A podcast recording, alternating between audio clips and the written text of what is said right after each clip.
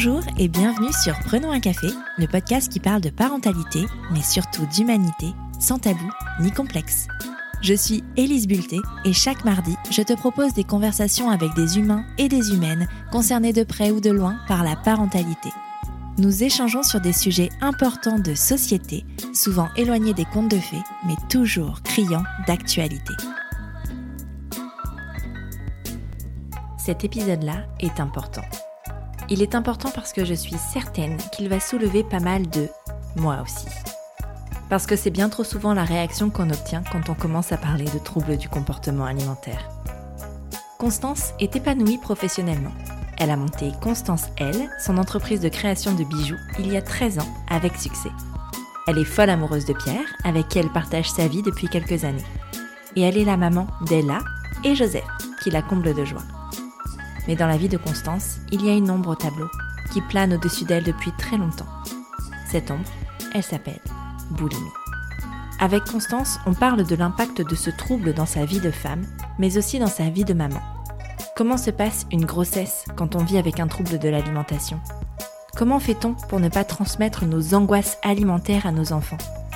Il n'y a pas forcément de bonne réponse à ces questions, mais on tente au moins d'en discuter.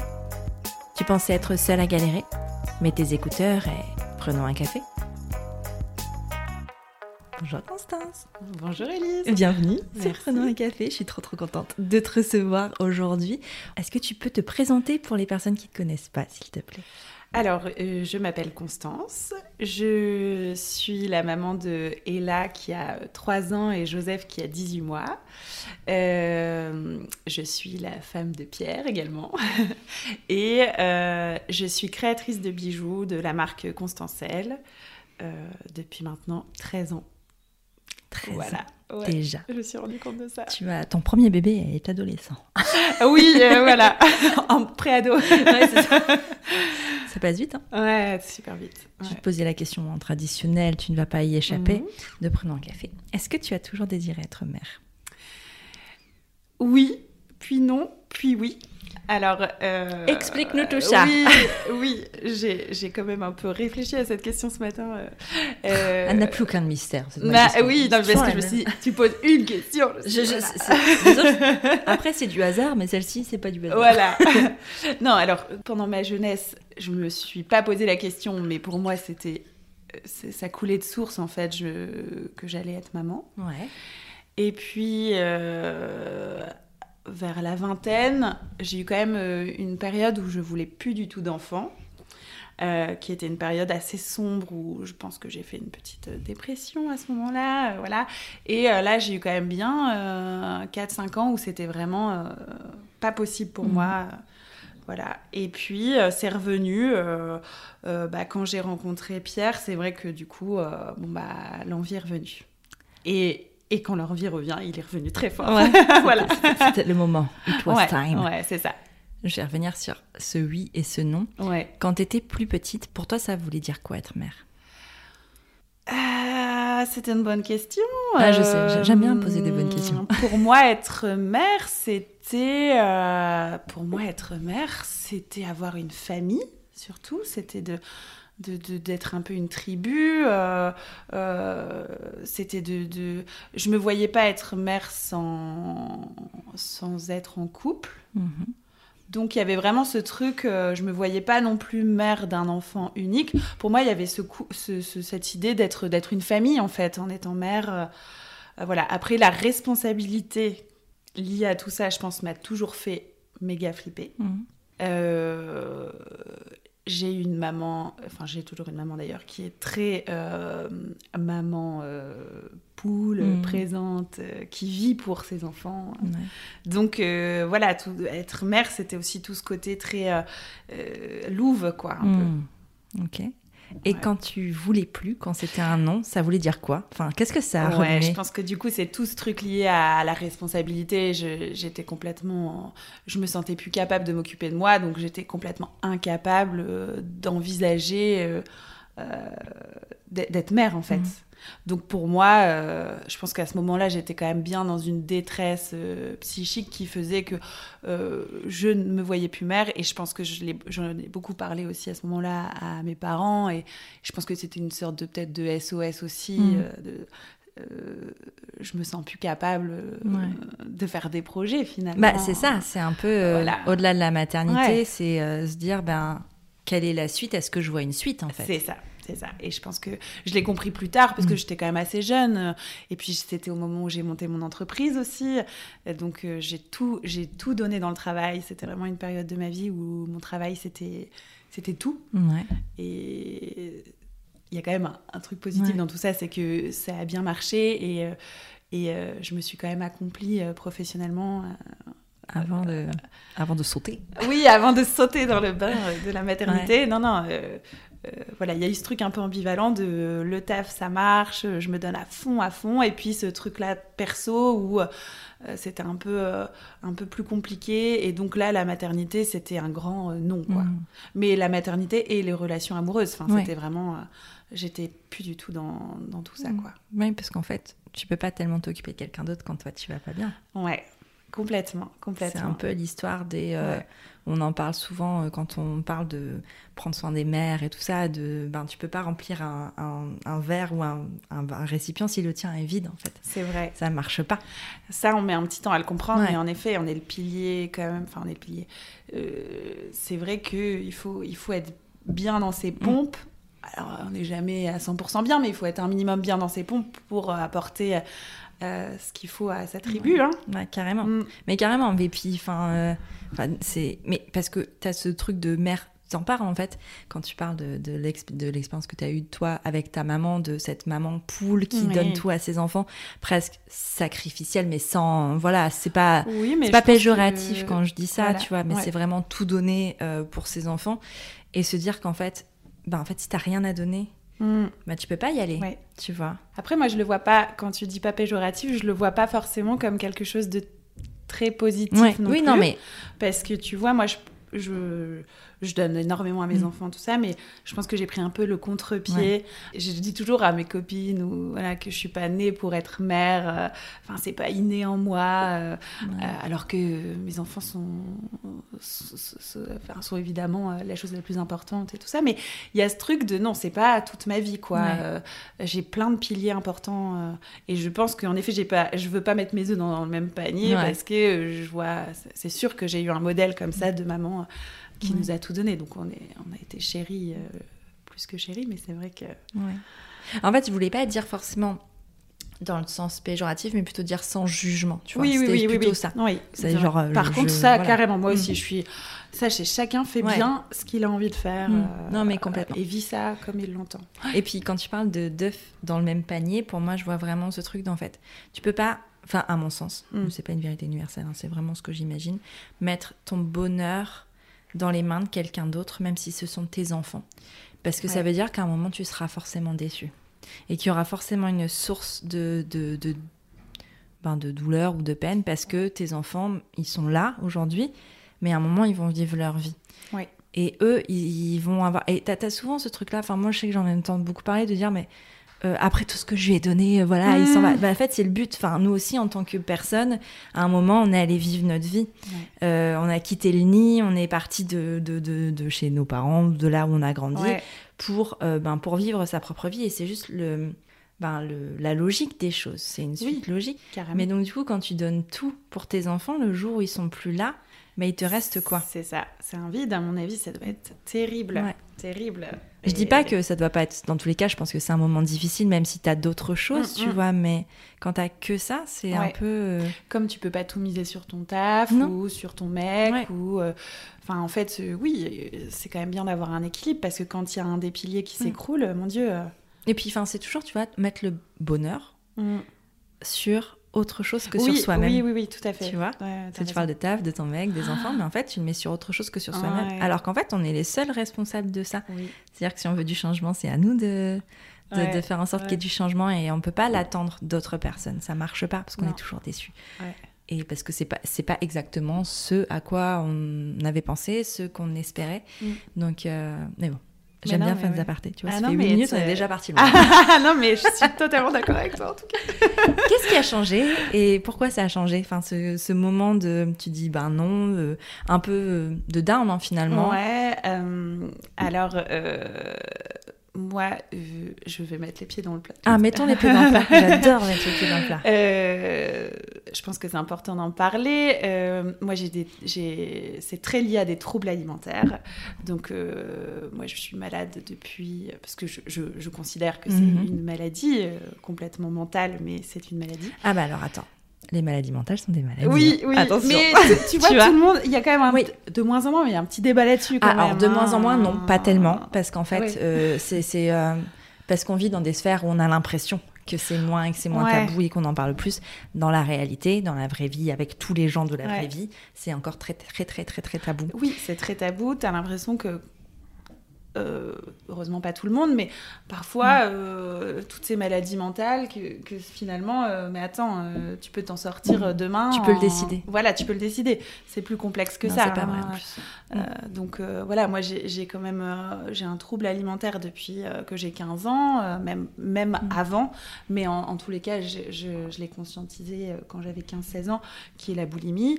Et donc il y a un trouble alimentaire qui ne se voit pas vraiment Mm. physiquement en plus, puisque ça a moins d'incidence sur le poids que l'hyperphagie euh, et l'anorexie. Mhm. Euh, donc voilà, donc j'ai tout ce truc-là, ce, ce qui, qui, me, qui, me, qui me suit depuis euh, longtemps. Et, euh, et à 20 ans, euh, je, je- c'est- voilà, il y a eu plein de choses. J'étais à Paris, euh, je- donc j'ai quitté euh, Lille, euh, je me suis retrouvée toute seule en appartement.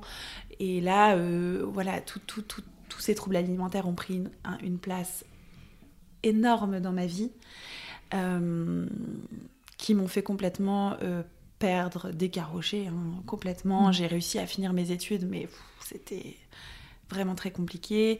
Je suis rentrée à Lille, j'étais perdue, et, et à ce moment-là, c'est un peu flou tous ces souvenirs-là, mais je sais que je me suis vraiment, euh, voilà, j'ai eu, heureusement, j'ai eu Constance elle qui a Mm. éclos à ce moment-là, ce qui est complètement dingue parce que c'était un moment où j'étais vraiment pas bien, Ouais. mais voilà, j'ai- eu des gens qui m'ont tendu la main professionnellement et, et qui ont fait que euh, les bijoux qui étaient au début un petit passe-temps passion sont devenus euh, ma profession.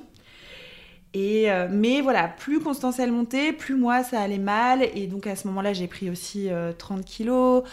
Euh, voilà, il y, a- il y a tout un rapport au corps euh, quand même avec les troubles alimentaires qui est assez, euh, qui est assez, enfin, ça va de pair en fait. Hein. Tu te vois pas, tu te vois pas grossir, tu te vois pas maigrir, tu, tu te vois pas, je sais plus comment ça s'appelle la dysmorphie. La je dysmorphie. crois. Morphologie, je sais plus. Ouais. Ouais, quand tu vois pas. euh, Tu vois pas vraiment à quoi tu ressembles, donc il y a, il y a tout ce truc. Tu sais, je vais pas te là. laisser seule là-dedans, je vis aussi ça. Ah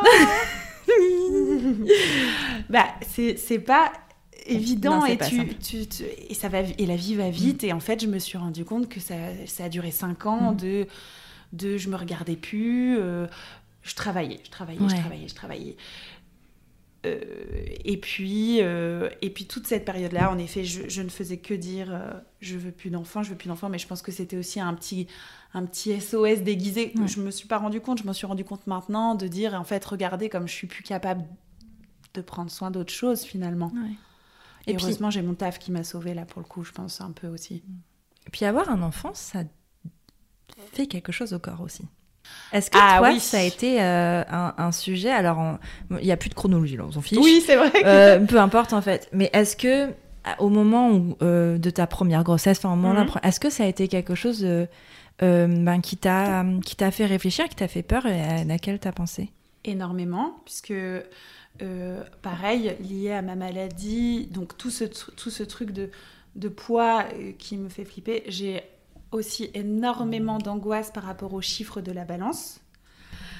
Donc c'est, voilà, je peux déplacer ma balance dans toute la pièce Ouais. pour gagner, perdre 100 Ouais. grammes. C'est- tu vois ce Ouh, truc je l'entends bien. C'est-à-dire que moi, je ne monte pas sur la balance. Enfin, moi, je ne peux pas monter Ah, sur la ah balance. ouais. C'est-à-dire que euh, je ne le fais plus parce que je sais ce que ça veut dire et ce que ça peut déclencher. Tu sais, c'est comme quand tu fumes une cigarette alors que Mm. tu es détoxifié.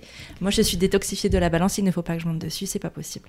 Je sais même pas combien je pèse. Ah ouais, ben moi je- je- j'aimerais, mais à chaque fois je la ressors. Mais bon, il faudrait que je la jette en fait. Moi, j'en ai une en dessous de l'évier qui ne sert à rien d'ailleurs. Euh, Qui prend C'était la même, c'était même pas à moi. Moi, j'en ai pas acheté. C'était à mon mec. Ah ouais. Euh, donc euh, quand on a emménagé ensemble, bah, elle était là, mais moi je ne monte pas Ouais. dessus, je ne peux pas, c'est pas possible. Ah à la seconde où je monte dessus, je sais que c'est foutu.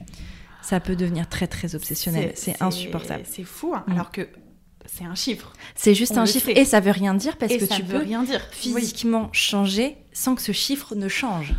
Alors, complètement. Ou même il peut augmenter et, et tu parais plus fit. Enfin, Tout à tu sais. fait. Tu as fait du sport, Ouais. t'es machin. L'important, c'est de, de rentrer dans ton jean. Ouais. Mais bon, j'ai ce truc-là mais c'est pas, du oui, mais c'est pas, c'est un toc en fait, c'est un trouble obsessionnel compulsif, ça s'appelle. Ouais, ouais. Oui, bah pour, pour moi, de toute façon, euh, je, vois, euh, je vois la boulimie comme une, Mm. euh, comme une addiction. Pour Oui. moi, je, je, je je- Ouais, bah c'est les, ça. je pense. Alors, je suis pas Enfin- professionnelle de santé, mais j'ai l'impression que c'est un peu les mêmes mécanismes. C'est exactement les mêmes mécanismes. et, et bon, bref. Mais en effet, la- le, le chiffre et la balance en est une, un, un- un aspect un peu Ouais. sympa. Et c'est vrai Et que- pendant la grossesse. Et quand tu, tu te pèses, tu grossis. Mm. Donc oui, oui, moi j'avais une énorme angoisse de prendre beaucoup de poids et surtout de pas les perdre après. J'avais peur de repartir du coup. Comme j'ai pris, comme j'ai pris du poids, du coup, aïe aïe aïe, après l'accouchement, ça veut dire que si je fais au-dessus de tel poids, je vais repartir dans une boulimie extrême, je vais reprendre du poids, je vais repartir dans un cercle vicieux. Je sais pas, j'avais ce Mm. truc-là en tête. Euh, J'en ai parlé euh, assez vite à ma, à ma gynéco, à ma sage-femme. J'ai pas parlé du fait que j'étais boulimique parce que j'avais peur qu'elle me juge de Mhm. vomir enceinte, clairement. Euh, j'avais très peur que euh, euh, les gens autour de moi, enfin le corps médical soit pas bienveillant alors que je pense que... Bah, je pense qu'ils auraient pu t'aider en fait, ils auraient pu te tendre la main et te diriger vers des professionnels qui auraient pu t'accompagner. Oui, mais j'ai fait des accompagnements, Mm. j'en ai fait plein. hein. Ouais. Là, je suis accompagnée par euh, plusieurs personnes qui sont top. Là, je suis contente en ce moment, mais c'est vrai que oui, oui, oui, j'aurais pu. Après, on refait pas l'histoire. hein, Non, tu non. vois. Euh, L'important, c'était Ouais. pour moi de le dire surtout à mon mec, Mhm. parce que c'est son enfant aussi que je porte, et lui m'a absolument jamais jugée, Ouais. et voilà. D'ailleurs, ce qui est cocasse, c'est qu'il est cuisinier quand même. Moi, je pense me qu'il n'y a pas de hasard. Voilà, là, hein. je me dis quand même, la la la, la va il y a, y y des choses qui sont truc. écrites. hein. Quand tu vois que je t'ai Ouais. moi la bouffe est tout un sujet, enfin bref. Ouais, non, mais euh, bah oui, C'est bah, marrant, écoute, quand même. C'est peut-être que c'est c'est ton ta main tendue pour te réconcilier avec le sujet. Ah oui, carrément. Tu vois. carrément. Bah, il m'a bien réconcilié quand Du coup, quand tu l'as rencontré, ce fameux Oui. Pierre, même. est-ce que tu lui as parlé de ces troubles-là? Est-ce que tu lui as parlé de ce mal-être euh, lié à ça? Euh, assez vite. Bon, pas tout de suite, hein, Mm. mais assez vite. euh, assez vite, euh, je lui ai- il, il savait que j'avais fait du yo-yo, Mm. euh, que j'avais perdu beaucoup de poids, enfin que j'avais pris beaucoup de poids, que je l'avais reperdu. mais oui, peut-être au bout d'un an de relation. Ouais. euh, et je me souviens quand je lui ai dit en plus. Je pense ouais. que lui doit plus s'en souvenir, mais euh, oui, oui, c'était. Je me souviens, on était euh, dans notre lit et je lui ai dit Bon, j'ai un truc que je t'ai jamais dit, c'est un méga secret. euh, J'en parlais beaucoup moins ouvertement à l'époque. Je- je- et j'avais besoin surtout de lui expliquer. Mm. Donc j'ai pris le temps de bien lui expliquer tout ce que ça a euh, engendré, euh, vraiment euh, surtout dans la place que ça prenait dans ma tête et tout ça. Et pff, bon, il, est, il m'a jamais jugé de toutes les façons. C'est Il t'a posé des questions? Enfin, est-ce qu'il a été curieux de, de ça? Est-ce qu'il a Hum, Je pense que il me l'a pas eu, il m'a pas posé tant de questions de ça, que ça parce que j'ai vraiment bien expliqué. euh, euh, mais euh, non, il, il me pose pas plus de questions que ça. Ok. Mais Euh, il sait. Ah, il sait. Mm. Est-ce que c'est un sujet que tu as abordé euh, avec ton entourage, avec ta famille? Oui, euh, oui, oui, oui, euh, puisque mes parents euh, m'ont. je dis que mon travail m'a sauvée quand j'avais 25-26 ans, mais là, il y y a peu de gens aussi qui le savent, mais j'ai eu une petite opération à 26 ans qui m'a vraiment sortie de la galère. On m'a on m'a mis, on m'a gonflé un ballon dans l'estomac pendant six mois. 4 mois, 6 mois, bref. Euh, qui après on me l'a Mm. enlevé, euh, qui m'a permis en fait de ne plus faire de crise de boulimie. Mm. Et donc ça, ça m'a vachement apaisé. Ça m'a permis de perdre du Mhm. poids. Donc en fait, ça a rééquilibré un peu euh, tout, ça. Et, euh, et ça, c'est mes parents qui m'ont accompagnée, Ouais. qui me l'ont payé aussi, euh, qui m'ont... c'est- Ouais, ils m'ont payé l'opération, tu vois, alors que je, je travaillais et tout. Mais Mhm. ouais, ouais, donc euh, si, si, mes parents le savaient, mes amis proches... euh, et maintenant, maintenant euh, que je suis plus, plus, plus, plus mature, plus Mm. âgée, tout ça, beaucoup de gens le savent. Ouais. Enfin, Oui, tu as libéré euh, la Oui, parole oui, aussi, oui, tu te sens plus à l'aise avec bah, la preuve. Il y a beaucoup moins de honte avec Ouais. ça. J'étais très honteuse. Mm. euh, donc, donc ouais, Ouais. Donc, ça se passe bien avec ce petit Pierre, ce petit, pas du tout petit d'ailleurs, ce Pierre. Ouais, ça se passe très bien. Vous décidez d'avoir un enfant. Ouais. Euh, comment ça se passe cette décision-là dans ta tête, dans ton corps et dans ton couple? Euh, dans mon corps, c'était une période où j'étais très bien dans mon corps, dans mon couple, dans ma tête, euh, dans ma vie globale. J'avais de plus en plus envie de maternité. Autour de moi, il y avait quand même des petits bébés qui arrivaient. Je sentais que c'était euh, on s'était on s'est- on s'était non on s'était pas encore mariés mais euh, on- Pierre m'avait demandé en mariage euh, euh, l'été d'avant et puis et puis moi je, lui- je, voilà je lui en parlais déjà depuis un an je lui disais bah après le mariage Mm. je, je me sens prête et tout ça et puis lui il, il a eu besoin d'un peu plus de Ouais. de temps pour. Enfin, on a parlé un, an avant le mariage, mais un peu plus de temps pour se faire à l'idée. Et puis en fait, euh, voilà, on a, on a, donc on a décidé d'essayer. Et puis on a, on fait partie de ces couples qui ont beaucoup de chance parce que Ça a marché, ça hein. a marché tout de suite. Ah, Ouais. c'est chouette. Ouais. Ça, donc je me suis mariée enceinte finalement. Ah. C'était le tout début. Ok. Bon. On a fait une super annonce au mariage. Ça c'était. Ah ouais, vous l'avez annoncé au mariage? Bah au mariage j'étais à deux mois et demi, trois Ah ouais. mois. Donc c'était trop bien. Ouais, c'est trop Annonce au cool. mariage. Non, mais Ta méga surprise et tout. Gens euh. en folie, quoi. Ah, c'est chouette. Ah, ça fait une belle, euh, un beau souvenir en plus. Mais oui. Mais du coup, t'as tenu ta langue les trois premiers mois? Pas pour tout le monde. Ouais. Mais euh, oui, oui. euh, parce que je l'ai appris, euh, j'ai fait le test, j'étais en vacances avec des Mm. potes et lui était en EVG pendant une semaine. Et donc j'étais là, bon, bah va falloir regarder ça pour moi pendant une semaine. Donc Ouais. il y a quand même eu mes copines qui l'ont su. Ouais. bah oui, attends, c'est quand même une information majeure Ouais, que tu je peux fais pas pas. partie non plus de ces gens qui sont très. Enfin, moi, j'ai besoin de le dire. Mhm. Je suis pas trop. De toute façon, s'il y avait eu un pépin, j'aurais eu besoin d'aide. Donc, euh, Oui, c'est vrai. donc. Non, mais ça, c'est- c'est- c'est c'était tellement ok vrai. de le dire, quoi. Carrément. Ton premier enfant est une petite fille. Oui, tout à fait. Est-ce que vous aviez eu envie, désiré de connaître son sexe avant la naissance? Oui, euh, oui, oui. Moi, je voulais un garçon Ah ouais. Pourquoi? Parce que on en revient toujours au même sujet, mais qui prend beaucoup de place dans Tu mon sais, cerveau. cette question n'est absolument pas anodine. hein. Genre, euh, vraiment Voilà, pas. bah, voilà. parce que, parce que, parce que pour moi, euh, fille euh, veut dire euh, trouble de l'alimentation. Encore Mhm. une fois, euh, Mais cette c'est peur pas- terrible. euh, Parce que c'est quand même majoritairement des filles hein, qui sont concernées, majoritairement des femmes. Je ne connais pas les chiffres, euh, je les ai pas en tête, hein, mais, Ouais. mais c'est quand même majoritairement des femmes qui sont concernées pour plein Je de raisons, pense. qui sont sociétales, qui sont, enfin, majoritairement sociétales d'ailleurs. Euh, donc c'est- compréhensible. hein. Ouais, c'est vrai qu'il y a ce truc-là. euh, J'avais peur de la transmission euh, parce que moi, ma mère aussi a des troubles de l'alimentation. mon père, c'est pas non plus fluide, mais je pense que c'est très lié aussi avec ma mère qui elle est plutôt dans l'extrême. Trop plus vers l'anorexie, Mm. tout ça, mais bon, voilà, il y a un truc de transmission qui m'a fait hyper peur avec une fille. Je me suis dit, oulala, fille égale compliqué, mal dans sa peau, trouble de l'alimentation, package un peu costaud. Mhm. Et donc, je me souviens parce qu'on m'a dit, c'est un garçon Ah ouais? à la première écho, et à la deuxième écho, on m'a dit, c'est une fille. Et Donc tu es la preuve que ce truc de... Parce qu'à l'écho, il te dit c'est 80%. Tu es la preuve qu'en effet, euh, c'est Euh, pas pas 100% toujours. sûr. Non, non, c'est pas toujours sûr. non, non, non. Et donc, euh, du coup, ouais, je me souviens, j'étais à l'HPVA quand j'ai appris ça. Je suis allée m'allonger sur Une les douche froide, quoi. euh. Mm.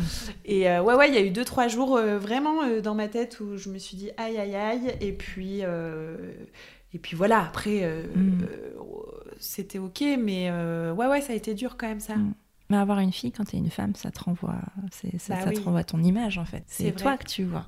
Ça te renvoie à ton histoire, ça te renvoie à ta relation que tu as avec ta mère, Mm. ça te renvoie à beaucoup de choses. Euh, euh, c'est vrai que j'étais plus cool sur l'idée de me dire bah, j'ai un petit boy, un, boy, un petit boy, j'ai l'impression que ça déménage à fond, mais c'est simple, alors que je pense pas que tous les garçons soient simples, mais tu vois, il y a un truc un Ouais. peu plus, je sais pas, euh, Ça te faisait moins peur en tout cas. Ouais. Ouais. Ouais, ouais, ça me faisait moins peur. Ouais. Le côté euh, psychologique de la, Ouais. de la fille à élever, euh, waouh. C'est pas simple. Non. Et puis en vrai, ça l'est pas. Parce Bah, qu'il y a non. plein de paramètres qu'il n'y a pas. Alors, toi, de plus, aujourd'hui, tu as un petit garçon aussi. Donc Oui. tu. euh, Enfin, après, ils sont petits. Mais euh, il y a quand même vraiment des paramètres qui sont différents. Oui, Euh, tu prépares pas une fille à la vie comme tu prépares un garçon à la vie. c'est clair.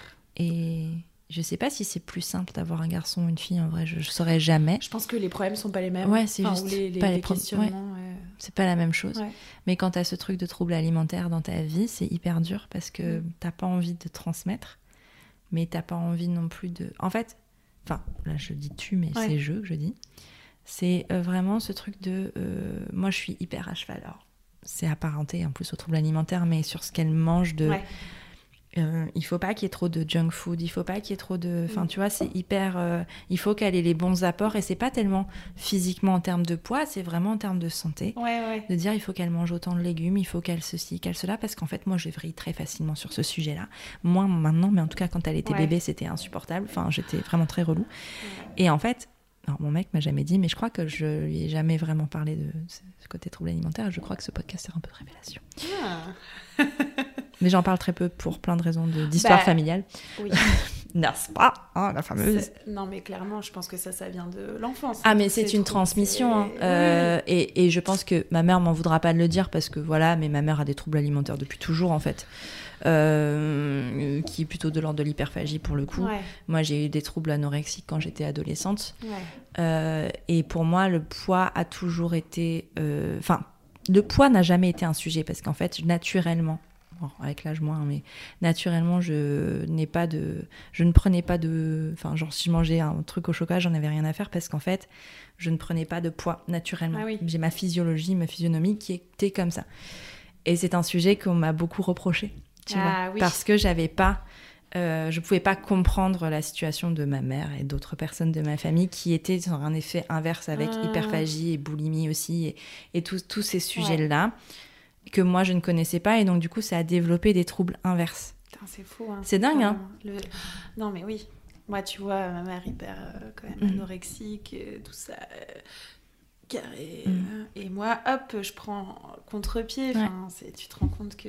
Mais ça, euh, après il n'y a pas de fatalité dans le, enfin on a toujours peur de la transmission, mais en fait le vrai truc c'est que si t'en parles et que si tu te fais accompagner et que en fait les transmissions se font différemment. En fait, à partir du moment où tu te comprends et tu comprends que tu as un trouble et que tu adaptes ce genre de choses, mais en fait il y a, enfin ça va pas forcément se transmettre. Moi je sais qu'avec ma fille je je, je- moi, en interne avec moi-même, je fais attention à ce que son alimentation soit la plus équilibrée possible, mais je pense que des parents qui n'ont pas de troubles alimentaires réagissent presque comme ça. C'est juste que Ouais. c'est moins. Moi, c'est très internalisé, que- ça cogite et je, je calcule. Enfin, je calcule pas les calories, je calcule pas tout ça. Non, mais, Mais tu fais je, gaffe à je, fais attention à l'assiette, euh, l'équilibre Mm. alimentaire sur la semaine.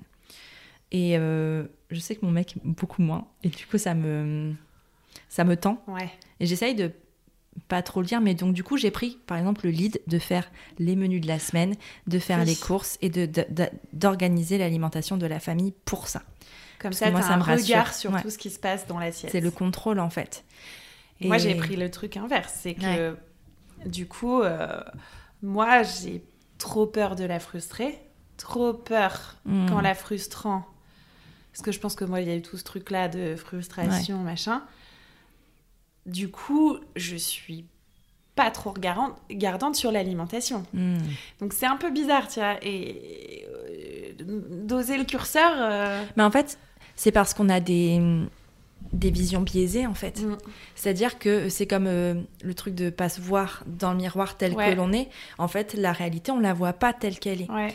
Et du coup, c'est hyper difficile de savoir euh, où est le curseur de comment ça se passe quand c'est normal. Mais ça, c'est valable pour. Parce que le trouble alimentaire reste aussi un trauma, hein, clairement, Mm. mais c'est valable avec tous les traumas. Ouais. C'est-à-dire que quand tu as un trauma qui a été. euh, euh, Enfin, que tu as un trauma, tu as du mal à savoir quelle est la. Si c'est une réaction au trauma ou si c'est quelque chose de plus normal que- Mm, mm, à une émotion, machin. Oui. Et, et en fait, tu sais plus. Et c'est ça qui est hyper difficile. Et, euh, et, et alors que des personnes qui n'ont pas ça, bah en fait, se posent même pas la question. Voilà. Et ça, ça, ça doit être très confortable hein, d'ailleurs. On vous envie fortement. clair. Mais, euh, et, Mais moi, j'ai eu heureusement autour de moi des. je me souviens, tout, le monde a eu le même discours dans les professionnels Ouais. de santé. Et ce qui m'aide vachement, du coup, à Mm. lâcher un peu prise. Ouais. Parce que moi, et là, quand elle est née, il fallait qu'elle mange. Si elle mangeait pas, c'était un. Ça, c'est biberon, c'est machin. J'étais là, waouh, quoi, mince. Enfin, Ouais. Au début, j'étais méga stricte sur ce qu'il y a dans l'assiette, voilà, et j'ai vraiment lâché prise contre la pédiatre, qui- donc trois personnes qui ne se connaissent pas, la pédiatre, euh, la sage-femme, ma thérapeute et ma nutritionniste, ça fait un paquet de monde, m'ont dit non, non, mais en fait, euh, quand elle a plus faim, elle s'arrête, ils connaissent leur satiété, il faut leur faire confiance, Mm. machin, truc, et j'étais là, ok, ouais, en fait. Mais ça, ça a changé ma vie aussi. Voilà. De ça. Ouais. Ouais, parce que moi, je l'ai allaité. Donc Ah en oui. plus, tu vois, moi, j'avais pas de vision. Ah oui, alors ça c'est. Oh là là là, bon, j'aurais, badé. voilà, juste pour ça. Mais elle grandissait hyper bien. Après, moi, Ouais. j'ai fait un beau bébé de 4 kg 290 à la naissance. Si tu veux, il y avait de la marge. Ah, très Donc, euh, en soi, elle avait pas de. Voilà. Mais il y a un mois, tu sais, normalement, ils sont censés prendre à peu près 1 kg par Ouais. mois. En tout cas, ils te disent, moi, entre, son deux, entre 2 et 3 mois, elle a pris 300 grammes seulement. Ah oui. Mais elle avait pris. Enfin, elle elle était était de déjà base. bien- Elle dit, mais en f- et, et, et, et j'étais là en flip, genre, je- j'étais une mauvaise mère et je Mm. la famais. Enfin, voilà. En fait, pas du tout, parce qu'elle avait pas faim. Enfin, le dire, c'est juste elle. Et Elle avait mon déjà médecin m'a dit, vous vous rendez compte que de toute façon, si elle prend un kilo par mois avec là où elle est partie, à un moment, ça va plus être possible. en fait, c'est- juste normal, c'est la régulation et, et c'est tant mieux en fait. Ouais. euh, au moins, et puis est-ce qu'elle était très bien dans les courbes, elle était en pleine forme et tout. C'est le mois où en plus elle commençait à se retourner, donc en fait, il y avait aussi une dépense physique Oui. qui était logique. Euh, et moi, j'ai- ah bon, ok. Vous savez, un bébé. Et moi, c'est la phrase, c'est un bébé ne se laisse pas mourir de faim. Ah oui. Celle-là, elle m'a vraiment enlevé un poids de me dire qu'en fait, ben, si elle a pas faim, elle a pas faim. Oui. Sais, comme quand euh, bah, elle dormait longtemps. Moi, moi, je sais que des fois, elle faisait des siestes hyper longues et je dis, mais Faut la réveiller. il faut la réveiller, il faut qu'elle mange et tout ça. Mm, Et mm. en fait, non. Non, euh, ici, ils dorment, c'est qu'ils Ils ils sont bien. ils- Ouais, c'est ça. Et en fait, les bébés, enfin, c'est. C'est l'environnemental, que- c'est la société et l'environnement qui fait, qui change les, les, enfin, qui met des heures de repas, par exemple, Oui. le matin, midi, machin, tout ça. Alors que les bébés, mais c'est les trucs les plus purs. Enfin, genre, Mhm. ils, ils- en fait, on devrait tous vivre comme ça. C'est vrai, c'est vrai. Manger quand on a faim. Oui. euh, Ah bah ma nutritionniste est en ouais. train de m'apprendre ça, oui, à manger quand j'ai faim. De pas se forcer quand t'es pas repas quand de j'ai famille. trop faim oui. non plus. Non. Enfin, de manger De- avant d'avoir trop ouais. faim, mais c'est super dur C'est de retrouver chaud. son Mm. sa satiété quand il quand t'essayes d'y penser. Tu dis bah c'est quoi avoir Ouais. faim? C'est l'estomac, c'est d'accord, ça tire. Mais en fait, les bébés, oui, ils savent euh, tout ça. En fait, on devrait vraiment s'inspirer de ça Ouais. et au quotidien de. Alors, c'est compliqué parce que quand tu vis, ben, tu sais, genre, t'es à la crèche ou à l'école ou plus tard dans ton travail, ben, t'as des heures à respecter Oui, et tout est bah. heuré, normé. Alors, moi, j'ai choisi une vie qui me permet de plus avoir ça. Ouais. Euh, et c'est très, très bien. Mais du coup, enfin, euh, pour les enfants, par exemple, ben, manger à telle heure, tout ça, c'est pas toujours. euh, C'est clair évident que les enfants, et- ils ont la cantine, euh, Ouais. la cantine ou Ouais. le repas du midi à midi, le goûter. Enfin non, mais oui. et des oui, fois, ils ont à pas fait, faim. Et moi, fait. des fois, ça me stresse énormément quand Alice, le matin, par exemple, elle a pas faim. Ouais. Et je dis, mais en fait, attends, elle va pas manger avant telle heure et tout, elle va Mm, mm, avoir mm. faim. Et, et vraiment, c'est des choses qui me qui m'angoissent et j'essaie de dire, non, mais mange un truc quand même. Et en fait, c'est elle qui me dit non. Et, et en fait, j'insiste pas Ouais. et, et ça va, en fait. Après, ils ont une collation, ils mangent des fruits à 10 heures. Oui. En vrai, ça va, quoi. Oui, mais c'est fou parce mais que de se quand dire, en fait, juste- c'est pas grave et c'est rien. Non, c'est rien. Mais euh, Elle va clair pas- que ça, ça cristallise une angoisse. Ouais. Je pense que quand t'es pas nette avec la bouffe, Ouais. toi, bah ça te. T'es là. C'est ça. euh, alors, en fait, et puis c'est surtout le regard des autres. Enfin, je veux dire, je me dis, si dans une demi-heure, elle dit à son instinct qu'elle a faim, qu'est-ce qu'il va le Ouais. penser de moi? Il Ouais. va croire que je la nourris pas et tout Ouais. ça. Alors qu'en plus, je suis ce genre de mère qui écoute beaucoup son enfant. Oui, Et c'est vrai que dans tous tes podcasts, on le sent, ça que. tu vois, et, mais, mais ça, euh, j'ai du mal à. Oui. Je crois que c'est le sujet où. ah, ah, on, l'a on sait, tu vois, parfaitement qu'il faut qu'on force pas un enfant à manger. Ouais. Et on l'a jamais fait. Euh, elle a plus faim, elle a plus faim. Vraiment, elle, elle est à l'écoute de sa satiété. Mais moi, j'ai toujours cette petite voix qui me dit de. attends, peut-être qu'elle a pas assez mangé, ou peut-être qu'elle a trop mangé parce que des fois elle a Mm. très faim, elle mange trois assiettes. Et je lui dis, mais attends, là c'est peut-être trop. Ouais. Et du coup, je lui dis, elle me dit, bah j'ai encore faim. Et je lui dis, ah, mais non. Et des fois, je lui dis, mais non, t'as pas faim, tu viens de manger trois. Et après, je dis, bah si, en fait, si t'as faim, euh, Ouais, ouais. mange une compote, mange un truc. Mais et, et mon premier réflexe, c'est de dire, bah non, tu peux pas avoir faim. Oui, oui. Tu Tu, tu dois, euh, tu te- as eu ta, Ouais. eu ta dose normalement, t'as plus besoin. Mais c'est dur, hein. Moi, et là, c'est un estomac, euh, un moineau. Ah ouais. T'as un tout petit estomac et ça, c'est dur euh, aussi à gérer. de comprendre qu'en fait, non, Non. c'est tout. Elle a moins besoin Ouais, Que- et que son frère et c'est ok, ou et que- enfin en fait c'est le principe même de l'individu en fait. Enfin, On est tous différents, même Oui. si ce sont nos enfants, même si c'est Ouais. voilà. Et ça c'est euh, non, c'est vraiment pas simple à, à gérer au quotidien ce genre de choses. Mm, mm. Et euh, et puis en plus quand tu mets les mots anorexie, boulimie, tout ça, ça fait hyper peur aux gens. Hyper peur. Sauf que je pense qu'on est très nombreux Oui, juste qu'on Nombreux, met pas de mots dessus. On met pas de mots dessus. Euh, je pense qu'il y a beaucoup de femmes aussi qui ont des troubles sans s'en rendre Mm. compte. Enfin, sans. Bah, quand tu fais des régimes à répétition, des trucs comme ça, quand tu es obsédé par ton corps ou par machin, c'est qu'à un moment, enfin, s'il y a un trouble en fait. Voilà. Je pense qu'à partir. C'est sûr que la boulimie, il y a du vomissement. Donc, Mm. c'est, on va dire que c'est. C'est plus facile à identifier Ouais. comme trouble, mais en effet, quand tu, tu, tu t'alimentes plus ou beaucoup moins, avec. Mm. Oui, il y a mille personnes qui ont des Ouais. troubles. euh, Et puis qui sont très euh, euh, vulgarisés, j'ai envie de dire. Enfin, tu Mm, sais, mm, genre c'est anodin. Quand tu vois par exemple des gens sur Instagram dire euh, ah bah là, il faut que je perde autant de poids pour mon summer body. Enfin, tu vois, Ouais. enfin dire ah mais non mais là ça, je suis pas assez ceci. Et qui- des personnes qui en parlent ouvertement comme ça, comme si c'était Oui. normal. En fait, ça l'est pas. Et c'est ça qui est problématique en fait, Mm. c'est que ça l'est pas. Notre corps, il est comme il est. euh, si, enfin. si on a envie de, de- de le mettre en bonne santé, ben on peut manger des choses Oui. qui nous permettent d'être en bonne santé. On peut faire un peu de- de sport parce que c'est ce qui est bon pour la santé.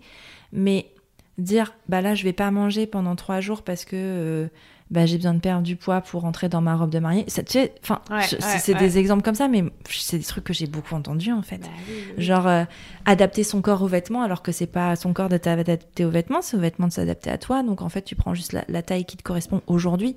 Ouais, sauf que quand t'es pas, pas d'accord avec ton Ah non, corps mais oui. et ton reflet Ah, dans mais- le miroir, tu vois. Attention, ce que je dis là, c'est ce qui euh, devrait être. Ça veut pas dire que, que c'est Ah, simple. mais je suis complètement d'accord avec toi. Et, euh, mais après, euh, c'est hyper important le regard de l'autre, la confiance en soi, tout ça. Et c'est vrai que, ouais, c'est. Mm. Puis tu rajoutes à cela la maternité. Ouais. C'est hyper chaud parce que déjà dealer avec ton problème à toi, Mm. avec ton miroir à toi, avec ta balance à toi, c'est déjà un délire. Mais alors quand t'as un enfant, euh, de pas d'avoir peur en fait, de, retransmettre et de Et c'est ça, et la peur qu'ils deviennent, qui, qui prennent un peu tes, tes, tes mauvais côtés, Mm. quoi. Et tu te dis, bon, euh, euh, faut, faut, faut faire en sorte que ça se passe bien.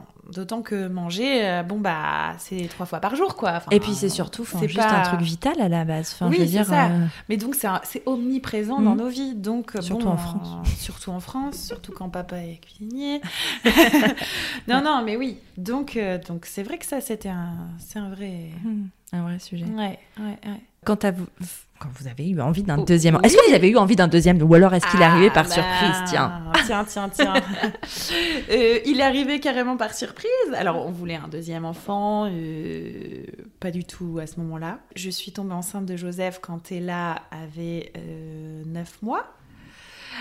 Et donc, il faut, à ce moment-là, euh, c'était Covid, euh, donc Mm. j'ai accouché d'Ella pendant le premier confinement. où. On était tous sous cloche là. Et euh, donc, euh, donc, mon mec qui bosse en restauration Il ne là. travaillait pas.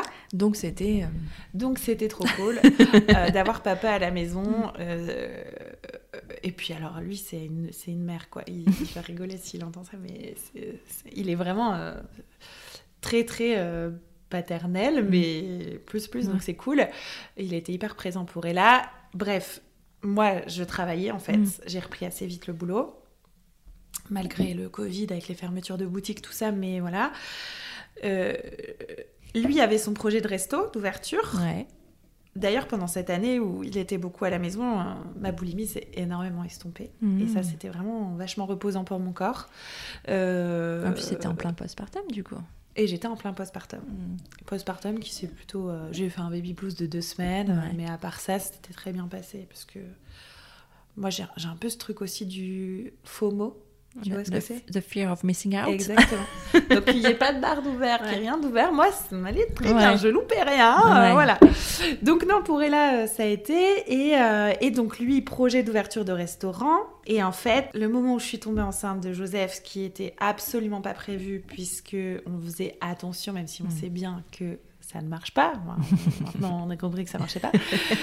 Mais euh, là, en fait, j'ai accouché au moment où ils ont ouvert le restaurant Ah, genre euh, deux mois après l'ouverture.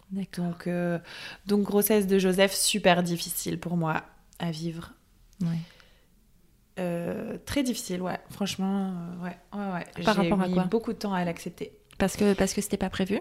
Parce que c'était pas prévu, parce que j'étais tout juste en train de retrouver un équilibre euh, à trois et un équilibre de couple. Mhm. parce que parce que euh, Ella avait 9 mois donc encore un tout petit bébé mais on sortait des six premiers mois un Mm. peu plus voilà où les nuits sont dures tout ça enfin là on, on sortait la tête de l'eau il y avait quand même ce resto euh, donc euh, donc ouais j'étais j'étais je me suis enfin je- j'étais perdue quoi et Puis l'idée d'avoir deux enfants très rapprochés aussi. Ouais, euh, ouais. C'était vraiment. J'ai encore du mal à, à expliquer euh, le sentiment que j'ai eu, mais c'était pas. C'était vraiment le bordel dans ma tête, quoi. Ouais. Et euh, c'était les échos, tu vois, je pleurais, mais Mm. je voulais pas regarder l'écran, je pleurais un peu en mode euh, je sais pas ce qui m'arrive. Ouais. T'as eu du mal à accepter euh, la grossesse et le bébé? Du coup, du coup, du coup, j'ai eu du mal à accepter la grossesse. le bébé, bah, je- Tu te connectais un peu avec lui, t'essayais de voir des trucs, enfin par rapport. ouais. moins qu'avec Ella, clairement moins. Après, Euh, ça c'est l'eau de tout deuxième, tu vois. Mais aussi. voilà, est-ce que c'est parce que c'était le deuxième ou est-ce que Mais après, peut-être, enfin, oui et non, parce que tu as des deuxièmes très, très désirés ou qui ont moins d'attention parce que forcément, Oui. euh, ben, le premier prend plus de temps, tu sais, c'est pas la même chose. Mais il y a aussi, ça doit être compliqué quand c'est pas dans tes plans. Je parlais quand même beaucoup à ce bébé. euh, je me souviens m'être dit, parce que je culpabilisais énormément Mm. d'avoir ce sentiment-là, et donc j'avais peur aussi, pareil, de lui transmettre Mm. une mauvaise énergie. Donc je lui parlais beaucoup. Et très vite, je me suis mis dans un projet de naissance physio. Mm. Et je me suis dit, ok, là, on va s'investir à fond, tu vois. Ouais. Genre en mode, je sais pas si c'est une bonne solution, mais au moins je me suis dit, on va détourner l'attention et on va se dire, bon, vas-y, trouve un. enfin, je me suis vraiment investie dans ce projet physio. en- euh, tu vois, j'ai pris une doula, Mm. euh, euh, j'étais au taquet. donc, donc, donc ça a un peu. Heureusement que j'avais ce truc-là, ça m'a Ouais, un ça peu t'a aidé un peu plus à investir. Ouais, j'ai investi la grossesse comme ça. Euh, voilà, après, c'est sûr que bon, bah oui, je me suis mise. Mon mec s'est mis à rebosser. euh, quand euh, Ella avait un an et quelques mois, qu'elle elle a marché tard. Mm. Lui, il bossait 70 heures semaine parce qu'ils n'avaient pas encore Ouais. staffé le resto. Euh, moi, j'étais énorme. Enfin, tu vois Ouais. le truc où je me suis dit, waouh, là, ça va être dur. Ouais. Enfin, là, c'est dur, quoi. Ouais. Donc, ouais, il y a eu euh, tout ça, euh, pas cool. Et puis, et puis j'ai accouché de, de Joseph. Euh, trop bien, euh, projet d'accouchement physio euh, dans la baignoire, canon, qui en plus a été une super réussite, un très bel accouchement. Et donc, et là aussi, c'était un très bel Mm. accouchement. hein. J'ai eu deux accouchements vraiment très chouettes. Donc, je pense que ça, c'est cool, que Ouais. ça a été une réussite, parce que peut-être ça m'aurait mis un coup un peu. euh, Ouais. vu que je Ouais. m'étais quand même investie là-dedans. Euh, Est-ce que tu avais demandé le sexe de Joseph? Ah oui, alors Ah. oui, oui, oui, j'avais demandé le sexe de Joseph, euh, petit boy, et donc euh, très heureuse Ouais. d'un petit garçon. Mais du coup, comme j'avais eu une fille et que j'aimais ma fille d'amour, bah en fait, j'étais ok d'avoir deux filles, tu vois. Maintenant, cette angoisse-là était quand même passée. Mais ravie d'avoir un petit mec. Et Je me suis dit, bon, bah parfait. Euh, Moi, je me voyais pas, j'avais pas les épaules pour en avoir plus que deux. Donc, Mm. je me suis dit, bah trop bien. Ouais. Petit garçon, petite fille. Trop cool. Ouais, ouais, ouais. Trop, trop bien. Et alors, Joseph arrive? Et Joseph arrive, euh, comme un boulet de canon. Euh, non, bah Joseph arrive et là, oui, oui, c'est la, là, c'est, là, c'est la, c'est la, la dégringolade. Ouais, ouais, là, ça a été, Ouais. euh, ouais, très très dur. Là, À quel niveau? Ben, euh, donc il arrive fin septembre et, et, et, et- et là, bah, c'est dur parce que, parce que le papa est, Et pas présent pas comme présent, il l'était comme pour il le l'était coup. pour ouais. Ella, ce qui oui, c'est Mm. évident. Il est, il est, franchement, il s'est dégagé quand même du temps Mm. pour être là. Enfin, je me dis, waouh, parce que euh, ça faisait que deux mois qu'ils avaient Ouais. ouvert. euh, même son associé et tout ça, il a été quand même méga cool euh, Mm. avec Pierre et tout. Enfin, de... Il a réussi à Ouais. gérer quand même euh, les deux. Il faisait les nuits. Enfin, il Mm. était, je- je- c'était un warrior. Mais c'est Ouais. vrai que moi, j'étais quand même très seule. Mm. Euh, voilà, hein, euh, deux enfants en bas âge, mon business à tenir. En fait, il y a eu beaucoup de choses qui se sont accumulées. Le resto avec mon mec qui est pas là, mes deux enfants en bas âge, Joseph qui a fait du RGO. Ah. Euh, donc euh, le Covid qui était encore là, donc euh, à la boutique les filles, il y avait Mm. des arrêts Covid forcément. Euh, Charlet, donc mon bras droit de la boutique, qui, qui était enceinte aussi. Mm. Excellente nouvelle, hein, je- je- mais c'est vrai que forcément Ouais. tu dis waouh tout arrive en même temps, donc il va falloir être là. Ouais. Mais là à ce moment-là, j'étais plus là. Mm. Mais il fallait que je sois là. Donc, euh, donc euh, oui, oui, moi, ça a été la dégringolade euh, dans ma tête, clairement. Donc là, je suis partie en, en dépression postpartum. Donc, j'ai pas fait de baby blues, mais Mm. j'ai fait carrément une dépression postpartum qui a été dure. On a, on a failli se séparer avec Ouais. mon conjoint parce que moi, en fait, je savais plus, je voyais Mm. plus clair. hein, et voilà, et on a mis des choses en place. Je suis trop contente parce qu'à ce moment-là, il a su m'entendre. Enfin, il, il sait Mm. tout le temps m'entendre, mais voilà, on a. Moi, je suis quelqu'un qui arrive à parler quand même Mm. avant que ce soit trop tard, et donc on a mis des choses en place qui ont été que lui s'est libéré en- un peu plus de temps au resto, il s'est libéré les samedis, Mm. ça, ça a tout changé dans ma vie, euh, parce, que, parce que je pleurais le vendredi et d'angoisse du samedi toute seule, tu vois, avec euh, mon bébé RGO tout petit qui était Ouais. Tout le temps mal, euh, ma petite euh, qui avait quoi, même pas deux ans, Mm. donc, euh, donc là c'était une période bien pourrie, et... et en janvier, février, mars, tout ça, on a un peu, on- ça a un peu petit à petit remonté. Joseph est allé mieux au bout de six mois, Ouais. donc tu dors plus, ton corps il récupère un peu, Pierre se libère un peu plus du resto, enfin, Ouais. Euh, les choses se mettent un peu plus en place. C'est marrant, le RGO, c'est un problème alimentaire. Enfin, entre guillemets. Oui, bah bien sûr que j'y ai pensé. ouais. Et il se me dit, c'est fou, c'est mon garçon qui a fait ça et pas ma petite fille, tu vois. Après, bon, il y a des gens qui sont troublés alimentaires qui ont. Oui, oui, oui. Mais en question. effet. Mais ça peut te euh, poser question, tu vois. Enfin, est-ce que ça t'a fait peur d'ailleurs? Est-ce que tu y as pensé? Est-ce que tu. Très vite, j'ai compris que c'était du RGO. Mm. Parce qu'autour de moi, j'avais eu des amis qui avaient eu des Ouais. bébés RGO. Et c'est d'ailleurs, c'est d'ailleurs mes amis qui Mm. m'ont assez vite euh, dit euh, il y a un truc. D'où l'importance de l'entourage. Ouais, ma pédiatre euh, que j'adore, parce que j'entends beaucoup de discours de bah mon pédiatre a Ouais. voulu attendre un mois, deux mois, trois mois. Moi, je lui ai direct dit non mais là Mm. il fait ci, il fait ça. Elle a direct compris, Mm. bim traitement. Mais le traitement a mis énormément de temps à agir. Euh, Mais oui, oui, ça m'a, ça m'a, ça m'a interpellée. Hein. Mm. Puis il a fait, il a eu une sonde à l'hôpital, Mm. machin, délire. Enfin, on a quand même été voir assez loin euh, ce truc-là. Et de toute façon, ça se voit qu'il est encore un peu gêné. Ouais. Mais oui, et moi, j'ai beaucoup de reflux. Mm. Tu vois. C'est juste qu'aujourd'hui, on met plus facilement des mots dessus, euh, RGO, tout ça, avec Oui. euh, nous, dans nos générations, peut-être un peu moins. Euh, on parlait de coliques. euh, Oui, Alors Ouais. qu'en fait, euh, non. mais moi, Bah, j'ai pas eu de RGO, par exemple, tu Ouais. vois. Bah, moi, j'ai eu des problèmes alimentaires. Bah, je mais je l'ai appris, genre, Ouais. hyper tard.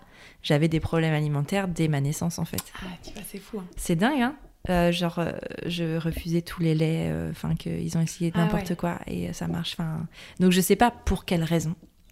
Je sais pas si c'est une allergie alimentaire Mm. ou une intolérance, ou je ne sais pas du tout, mais je sais que mes parents ont galéré avec ça. Et tu vois, moi, ma mère, en voyant du coup euh, Joseph, Mm. m'a dit Ah, bah ta sœur, euh, je pense qu'elle avait comme euh, Joseph, parce que elle a galéré aussi avec Mm. ma sœur, elle était tout le temps verticale, elle, elle- apparemment. Mais à l'époque. Mais il n'y avait pas ce genre de. La, pas, mmh. Prenez votre bébé ou laissez-le pleurer. Ouais. C'était une autre. Ou c'est. Enfin, juste le mot colique qui oui. était mis à toutes les sauces. C'est clair. Vraiment, les coliques, 6 mois, 24 heures sur 24, non. non. Puis quand tu te rends compte que ça va mieux avec la diversification, avec plein de choses et tout ça, enfin, c'est... Bon, après, c'est aussi le lot de la science qui avance aussi, et les recherches qui avancent aussi, hein, c'est normal, hein, ouais. qu'on sache plus de choses aujourd'hui qu'il y a 30 ans, tu vois. Mais, euh, mais oui, non, c'est, euh, c'est intéressant de, de, regarder. Alors, voilà, après, c'est peut-être la psychologie de comptoir, j'en sais rien, tu vois, de dire quels sont les liens, quels sont les les liens entre les RGO, les troubles alimentaires derrière, parce que forcément, ça doit créer du. Enfin, quand t'as mal, quand tu manges, ça peut que créer un trouble en fait derrière. Ça, ah bah moi je me suis dit, il a... je suis allée voir une, une kinésiologue justement euh, pour Joseph pour son RGO et donc on a remonté un peu les mois de la grossesse euh, parce qu'il y a un rendez-vous de kinésiologie c'est assez marrant. J'en ai avec Alice. Ah ouais, tu remontes dans le temps euh, comme ça et en fait oui tu vois il y a ce truc de à un moment donné mm il euh, y a eu un truc dans, dans mon ventre mmh. qui ça correspond à euh, des événements et tu dis bah on sait pas on ne saura jamais mais euh, tout ça peut être lié mmh. et oui oui ça c'est clair que je me suis dit ben voilà quoi il a il a quand même un truc lié à mmh. l'alimentation et encore une fois il avait du mal à se nourrir ça me stressait c'était ouais c'était quand même. C'est dur, quoi. Ouais. Et après, j'ai lu, ça, je l'ai lu vraiment. Euh, il y a euh, les bébés euh, nés par césarienne ont plus de chances d'avoir des RGO que les bébés voix basse. Parce qu'ils prennent pas toutes les trucs, ah, bactéries, oui, du vagin. que les bébés par voix basse ah. prennent. Et ça, c'est des trucs qui viennent protéger ta flore intestinale. Hmm. Et, et, donc, du coup, c'est vrai que ben, les bébés qui n'ont pas, qui ont pas ça parce qu'ils sont nés par césarienne ont plus de possibilité d'avoir euh, des, des, euh, des, douleurs et des RGO. Non mais attends, moi Joseph, il est né euh, sans rien, sans péri, sans rien. Il, a pris toutes les bactéries. Il a pris toutes les bactéries et après, bim, 6 mois d'inexium, dosé plus plus. dans... Eh, je me suis dit, putain. mais après, après, ça veut rien dire. Attention, hein, c'est pas parce qu'un bébé est né par césarienne qu'il va bah, forcément avoir un RGO, c'est juste que ben. Oui, non mais j'avais déjà entendu ça aussi. Mais, mais voilà, non, ça veut rien dire. Mais oui, j'imagine que quand tu vois ton gamin avec des troubles de l'alimentation déjà, ça doit réveiller quelque chose en toi qui, qui est pas simple, quoi. Pas simple du tout. Ouais. À gérer, en Carrément. Et comment, et quand, est-ce que tu vois, je pensais, pardon. non, vas-y. Et en même temps, euh, tu vois, j'ai passé quand même six mois, donc euh, collé à mon bébé euh, mm. en kangourou, quoi. et donc, je pouvais pas faire de crise. Mm. Tu vois? Ah. Et je me disais, est-ce que mon bébé, il est pas en train de me sortir aussi de ça? Enfin, tu vois, il y a eu ce truc-là où vraiment c'était pas possible. Mm. Donc euh, j'avais vachement ce... Parce que bon, moi, c'est très nocturne, euh, mes crises, euh, mm. voilà. Et, et, j'avais ce truc-là où je me disais, bah, en fait, mon bébé, il, est là, il veut pas. Mm-hmm. Tu vois, je sais pas, il y avait ce maman, un peu comme une protection. Ouais, ouais, ouais. Un petit ange gardien. Ouais, c'est tout. C'est comme ça. Aujourd'hui, comment tu vas? Constance Je vais bien. Ouais. Voilà. D'ailleurs, euh, si je fais ce podcast, c'est que je vais bien, parce que on en a parlé il y a un petit temps et je n'étais pas prête euh, tout de suite. Euh, non, je vais bien, je vais bien. Je suis pas guérie. Est-ce qu'on en guérit vraiment Non, moi je pars du principe, ça me stresse d'ailleurs de me, mm. enfin ça me stresse, ça met une pression de me dire qu'il faut que j'en guérisse. Je pars du principe que ce sera une bagage que je vais traîner toute ma vie il y aura des ups, des downs. Et... Mais là, en ce moment, ça va. Euh, je me sens apaisée avec ça. Mmh. Euh... Tu es bien accompagnée? Je suis bien accompagnée. Par, par, quel type, justement, de professionnel tu t'entoures? Parce que peut-être qu'il y a des personnes qui, en fait, viennent en t'écoutant de mettre des mots sur ça et qui ont besoin d'un accompagnement. Ça pourrait les aider, sans doute.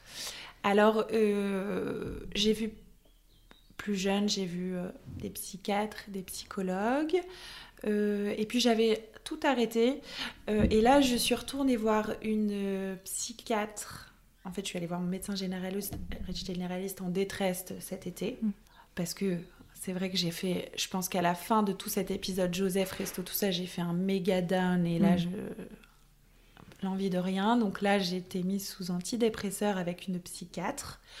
Mais l'idée de les, des antidépresseurs, c'était du coup de sortir la tête de l'eau pour un peu essayer mm. d'avancer, de trouver. Oui, parce que quand tu es dans le fond du fond, euh, tu, Tu peux vois, pas, tu peux tu pas. peux pas euh, t'en sortir. Et parce que beaucoup de gens qui diabolisent hein, les traitements Oui, antidépresseurs, alors qu'en fait c'est juste une béquille pour pouvoir Ouais. mettre en place un travail. Oui. Moi, j'étais pas capable. Je voyais, je broyais du noir. J'avais plus envie d'exister. Euh, donc euh, là, c'était de sortir la tête de l'eau. Donc ça m'a permis de sortir la tête de l'eau. J'ai vu cette psychiatre qui donc m'a traité avec des médicaments.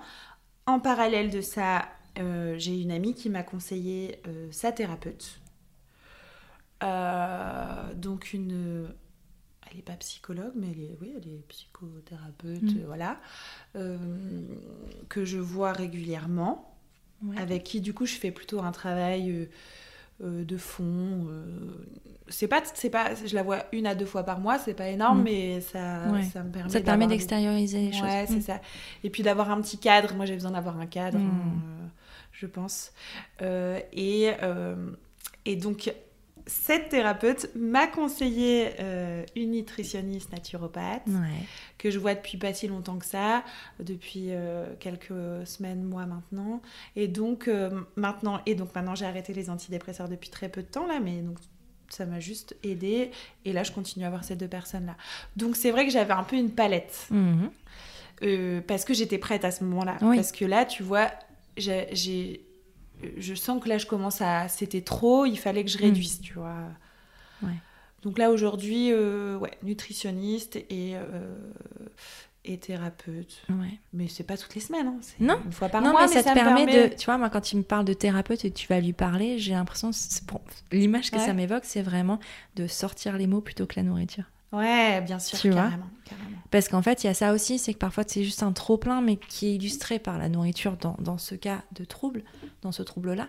Mais en fait, c'est autre chose qu'on veut sortir Bien parfois. C'est des douleurs qu'on veut sortir et c'est Ah des. bah oui, moi c'est une soupape. hein, C'est exactement donc ça. fait, et donc, euh, du coup, pouvoir avoir la possibilité d'avoir une personne à qui tu peux sortir tout Mm, ça mm, avec mm. des mots, mm. c'est plus sain finalement, Oui. meilleur pour ta santé mentale et physique Ouais. que ben, euh, rester seul face à ce trouble-là et rester seul face à ces anxiétés. Parce qu'en fait, tout ça, c'est une magnifi- manifestation de crise anxieuse, en fait. C'est c'est une façon de manifester une crise anxieuse. Il y en a d'autres, ça va être, euh, il y a des gens qui se scarifient, Oui. il y a des gens qui mangent leurs cheveux. Enfin, Oui. il y a plein de façons d'extérioriser un Ouais, trouble ouais. anxieux.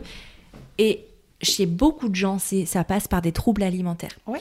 Euh, parce que c'est ce qu'il y a de plus facile, entre guillemets, de plus facile à cacher, de, qui te fait, a priori, d'apparence, le moins de mal euh, physiquement. Que je pense que tu as un truc dans, de, de sucre qui Ouais. t'envoie un truc dans ton corps euh, d'un puis, coup de... Voilà, et, Quand tu vas exploser, hop et puis c'est très accessible, la nourriture. c'est un Ouais, truc ouais. vital. Donc, que ce soit euh, de l'hyperphagie en mangeant, Mhm. mangeant, mangeant, que ce soit de la boulimie ou que ce soit de l'anorexie en s'en privant, ça veut dire enfin quelque chose, mais, mais c'est- c'est c'est une manifestation de troubles Oui, anxieux. comme la personne qui boit deux bouteilles de vin Exactement. le soir. Exactement. C'est ça. hein. Donc, euh, ouais, ouais. C'est hyper important d'être Mais oui. accompagné. Enfin, moi, j'ai des périodes où je suis très accompagnée, des Mm. périodes où c'est le néant, parce que d'un coup, je dis j'en ai marre. Ouais. Là, j'essaye de me dire, bon, non, fais pas ça. En fait, c'est un peu délicat, mais c'est un peu comme tout. hein. Tu sais, euh, ben, c'est euh, les, les maladies mentales de manière générale. Quand tu es soigné pour une maladie mentale, il y a toujours un moment où ça va, tu es stabilisé, donc tu, tu crois et tu te dis Mm. que tu n'as plus besoin de ce qui te stabilise Oui. parce qu'on est aussi dans une culture du guérir et pas Oui. du soin au quotidien. Ouais. Dire qu'on attend d'aller mal pour soigner. Alors qu'en fait, ben, on devrait se soigner euh, avant même d'avoir mal, en fait. Bah oui. Euh, et c'est pour ça qu'il y a beaucoup de rechutes chez les personnes qui ont des Ouais. maladies mentales, que ce soit de la dépression, que ce soit euh, des, des, des, vrais- des- des maladies plus poussées, type bipolarité, enfin, tr- troubles bipolaires. Ouais. J'aime bien utiliser les bons mots. Tout ce qui est autour de la schizophrénie aussi, parce qu'en fait, c'est des patients qui vont arrêter leur traitement à un moment parce qu'ils se sentent bien, Ouais. invincibles, et donc ils se disent qu'ils n'en ont pas besoin. Et donc ils arrêtent leur traitement et paf, t'as forcément une rechute à un moment. Mais en fait, c'est la même chose sur euh, bah, tout ce qui va être autour des, euh, des addictions, Ouais. euh, alcoolisme, tabagisme, drogue et autres addictions, parce qu'il y en a plein, Ouais. la nourriture, le sucre, enfin tout, tout en fait en vrai. Bah ouais. On est là en train de juger les cocaïnomanes, mais quand t'as besoin de ta dose de sucre, c'est pas mieux. Bah non, mais pour Tu moi, vois. je le vois vraiment comme une addiction. Exactement. Et les troubles alimentaires aussi, et ce qui fait qu'en fait, quand t'es sur une bonne pente, enfin un truc où ça va Mhm. bien, euh, bah en fait, euh, c'est là où tu rechutes, parce qu'en fait, ce sont des troubles chroniques. Ouais.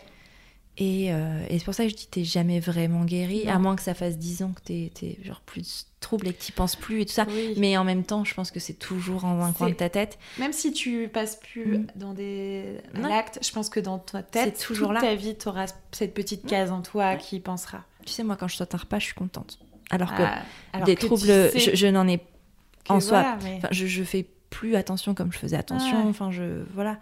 Mais je sais que bizarrement, quand je saute un repas, T'as une petite fierté en j'ai toi. une petite fierté C'est dingue. hein. qui n'est plus censée être présente, qui ne m'en. Enfin, je dis pas que c'est pas que ça m'en dit plus. au- au- enfin, en tout cas, ça ne n'a pas d'incidence sur ma santé. Euh, moi, je le compare beaucoup à la cigarette parce que j'ai été. Fumeuse. Ouais, deux, trois quand même, de temps en temps. Oui Ah merde, j'en avoué ça sur, euh, sur mon podcast. Mais j'essaye de pas le Non. faire parce qu'en fait, justement, pour moi, euh, par exemple, montrer euh, qu'on fume une cigarette sur Ouais. Instagram, pour moi, par exemple, c'est pas anodin. Tu vois, montrer Oui, des trucs. oui. C'est pas anodin parce qu'en fait, ça valide le fait que. Parce que moi, ça m'est arrivé de dire, bah, en fait, si elle le fait, c'est que c'est bon, je peux le faire, c'est pas si grave que ça. C'est pas. C'est pas qu'une cigarette en soi, c'est pas grave, c'est pas tellement ça. Mais quand t'as un passé addictif, une cigarette, ça peut te refaire plonger. Alors moi, j'ai la Ouais. chance que ce soit pas le cas, mais Ouais. il n'empêche que Ouais. en fait, dans le fond de mon cerveau, j'y pense tout le temps. C'est-à-dire que je Mm. sais quand je vais avoir une soirée et quand je vais fumer une cigarette. Mm. Mais j'y pense, tu vois, genre, ah, dans deux jours, ah, dans trois C'est pas, ah, bah, dans trois jours, je vais retrouver mes copines. C'est, ah, bah, dans trois jours, je vais pouvoir fumer une cigarette. dingue, hein. Et ça, je sais ce que ça veut dire. C'est, juste. Ça, c'est t'as encore c'est- ton système d'addiction bien sûr. en et, tête, et hein. en vrai, je l'aurais toute ma vie. C'est comme moi, les gens- C'est comme ça avec tu les vois. crises de boulimie. Ah, Tu je vois. sais que vendredi, j'en ferai une. Mm. Je la fais peut-être pas, mais au final, Ouais. je la- Ah oui, oui. tu le sais. Ouais. Et tu la programmes dans ta tête et t'y penses, t'y penses, Ouais. Et c'est euh, c'est vraiment très très relou. Mm. Mais après, il y a des personnes qui sont plus sujettes, qui ont des terrains plus sujets Ouais, à, l'addiction euh, et, à, et à ces troubles-là, en fait. Ouais, Euh, y a, tout, tout le monde n'est pas égal par rapport à ça. C'est aussi parfois des mécaniques chimiques dans le cerveau qui Mm. sont juste hors de notre contrôle, hein, euh, euh, surtout concernant les addictions. Mais, mais ouais, non, c'est- vraiment les mêmes mécanismes. Et, et du coup, c'est. C'est pour ça que moi j'ai un peu de mal avec les gens qui disent, ben, euh, tu sais, qui jugent les gens qui sont addicts, qui, les gens Mm. qui, parce qu'en fait, ils savent pas ce que c'est. Et tu peux pas en fait, enfin c'est pas juste si tu décides d'arrêter, c'est comme la cigarette, genre c'est une question de volonté. Alors oui, c'est vrai. Dans tous les cas, c'est une question de volonté dans le sens où il faut être plus fort, mais c'est pas juste je le veux, je le peux. C'est pas une faiblesse de pas Non. y arriver en fait. c'est ton cerveau qui t'envoie des messages en fait. Bah c'est ton ouais. cerveau qui va, euh, si c'est de la clope, te montrer des... toutes les clopes possibles. C'est comme quand tu. Non mais C'est comme vraiment. quand tu cherches à être enceinte. Ah ouais, et que tu vois toutes les femmes enceintes. Ouais, c'est ouais, exactement la même chose. C'est pas toi qui le cherches. C'est clair. C'est dire à une femme, à une femme en Mm. PMA, euh, bah arrête d'y penser. Bah please, c'est Ouais. pas ça. Ouais, Ton cerveau, il te demande pas ton avis en fait. ouais, exactement. Et, euh, et c'est vachement plus difficile que ça. C'est pour ça que c'est important pour moi de parler de tous ces sujets-là, parce qu'en fait, j'espère que les gens vont moins se sentir seuls par rapport à ça et moins se sentir et, et pas se sentir faibles parce qu'ils n'arrivent pas Ouais. À surmonter une crise ou à s'empêcher d'avoir une crise quelconque, Ouais. euh, qui vont à rechuter sur quelque chose. Moi, je sais que j'ai beaucoup culpabilisé quand j'ai rechuté un petit peu dans le tabac. Enfin, ouais, ce ouais, que je vis actuellement, je culpabilise vachement parce que je me trouve pas à la hauteur de moi-même. Et je trouve ça dommage d'avoir euh, ben, réussi à, à pas fumer, par exemple, autant de temps et de craquer et de... de... Mmh. Et encore, c'est des cigarettes de, de soirée. de plaisir. Et en euh, même voilà, temps- mais euh, oui. En même temps, ça devrait pas l'être. Mais non, Tu vois. C'est pas anodin, en fait, tout ça. Ouais. Euh, et l'alcool, c'est la même chose. Tu vois, l'alcool Ouais. récréatif, machin, oui, mais en fait, euh, non. C'est Ouais. pas... Moi, je sais que l'alcool a pas d'effet. comment Addictif sur moi. J'ai pas d'addiction. Oui, oui, oui. Tu vois, genre, je. J'ai pas ce problème-là de me dire. euh, Enfin, genre, si j'ai une, soirée, une soirée, je me dis pas, ah, chouette, je vais pouvoir boire un verre. Non, c'est Mm, chouette, je vais mm. pouvoir fumer une cigarette, Ouais. mais pas boire un verre. C'est-à-dire que je passe plein de soirées sans boire d'alcool et ça me va très bien. J'ai pas T'as pas ce truc-là. ce truc-là. Mais je sais qu'il y a plein de gens dont c'est le cas.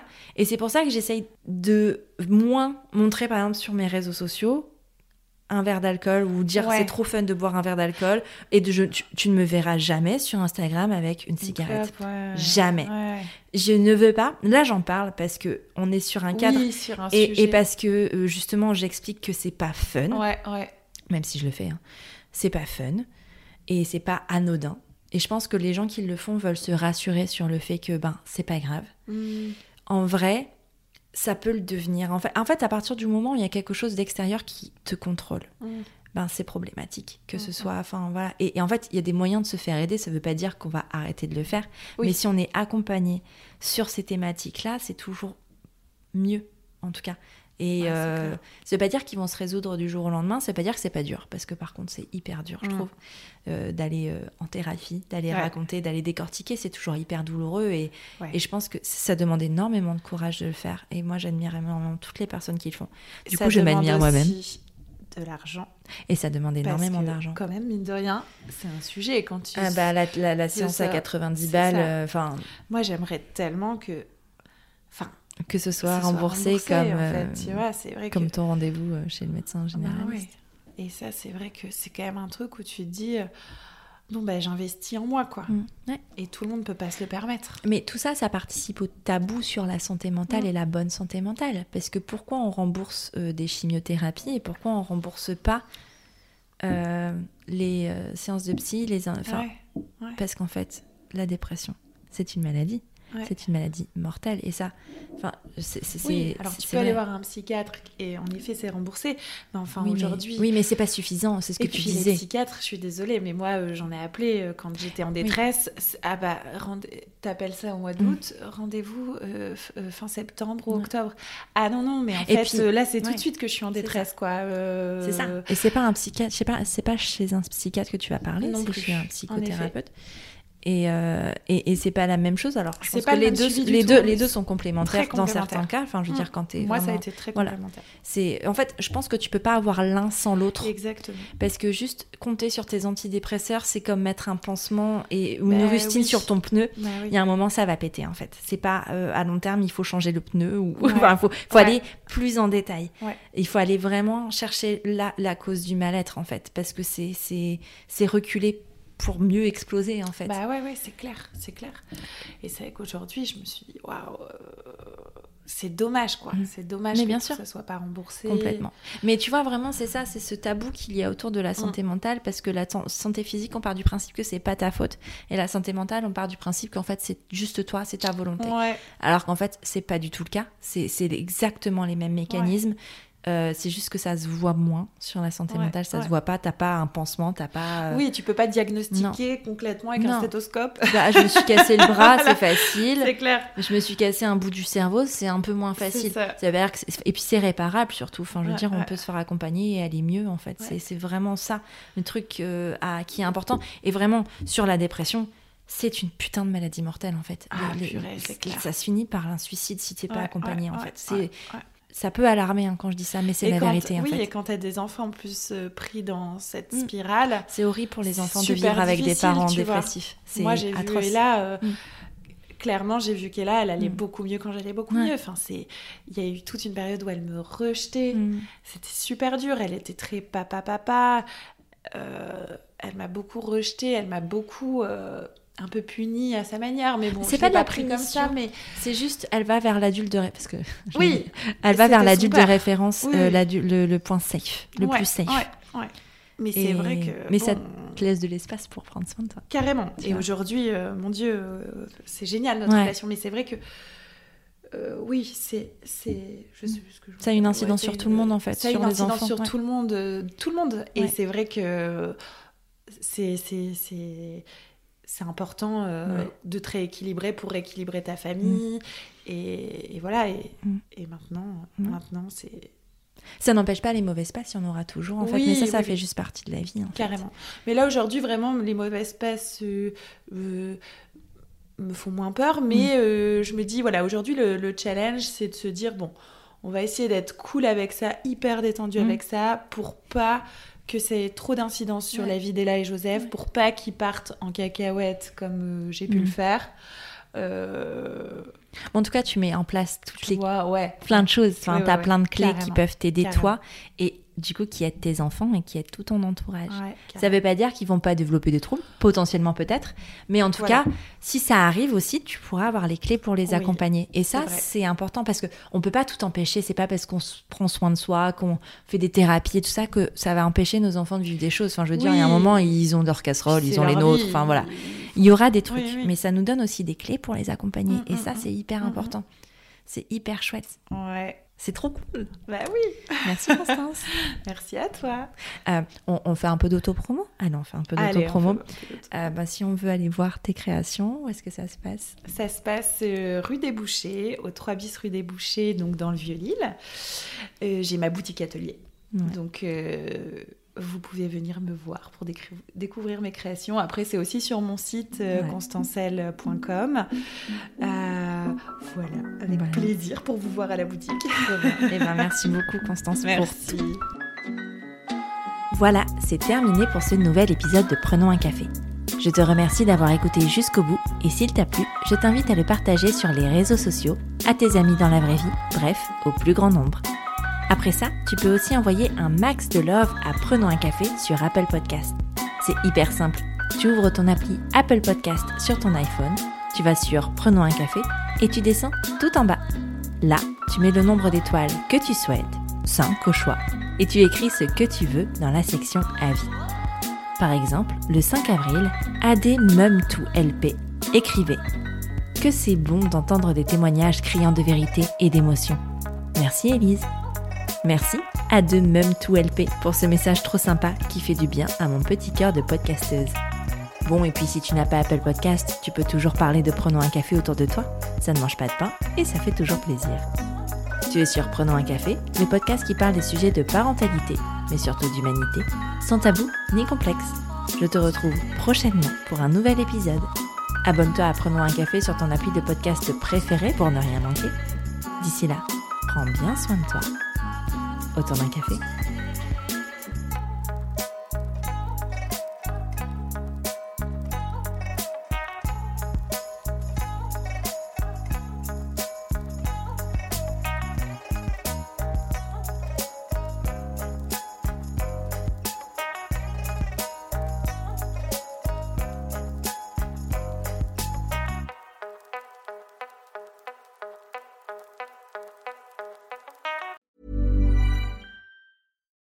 When you make decisions for your company, you look for the no brainers. And if you have a lot of mailing to do, stamps.com is the ultimate no brainer. It streamlines your processes to make your business more efficient, which makes you less busy. Mail checks, invoices, legal documents, and everything you need to keep your business running with stamps.com. Seamlessly connect with every major marketplace and shopping cart. Schedule package pickups and see your cheapest and fastest shipping options from different carriers with rates up to 89% off USPS and UPS rates. And with the stamps.com mobile app, you can take care of mailing and shipping wherever you are. Make the same no-brainer decision as over 1 million other businesses with stamps.com. Sign up with code program for a 4-week trial plus free postage and a free digital scale. No long-term commitments or contracts. That's stamps.com. Code program.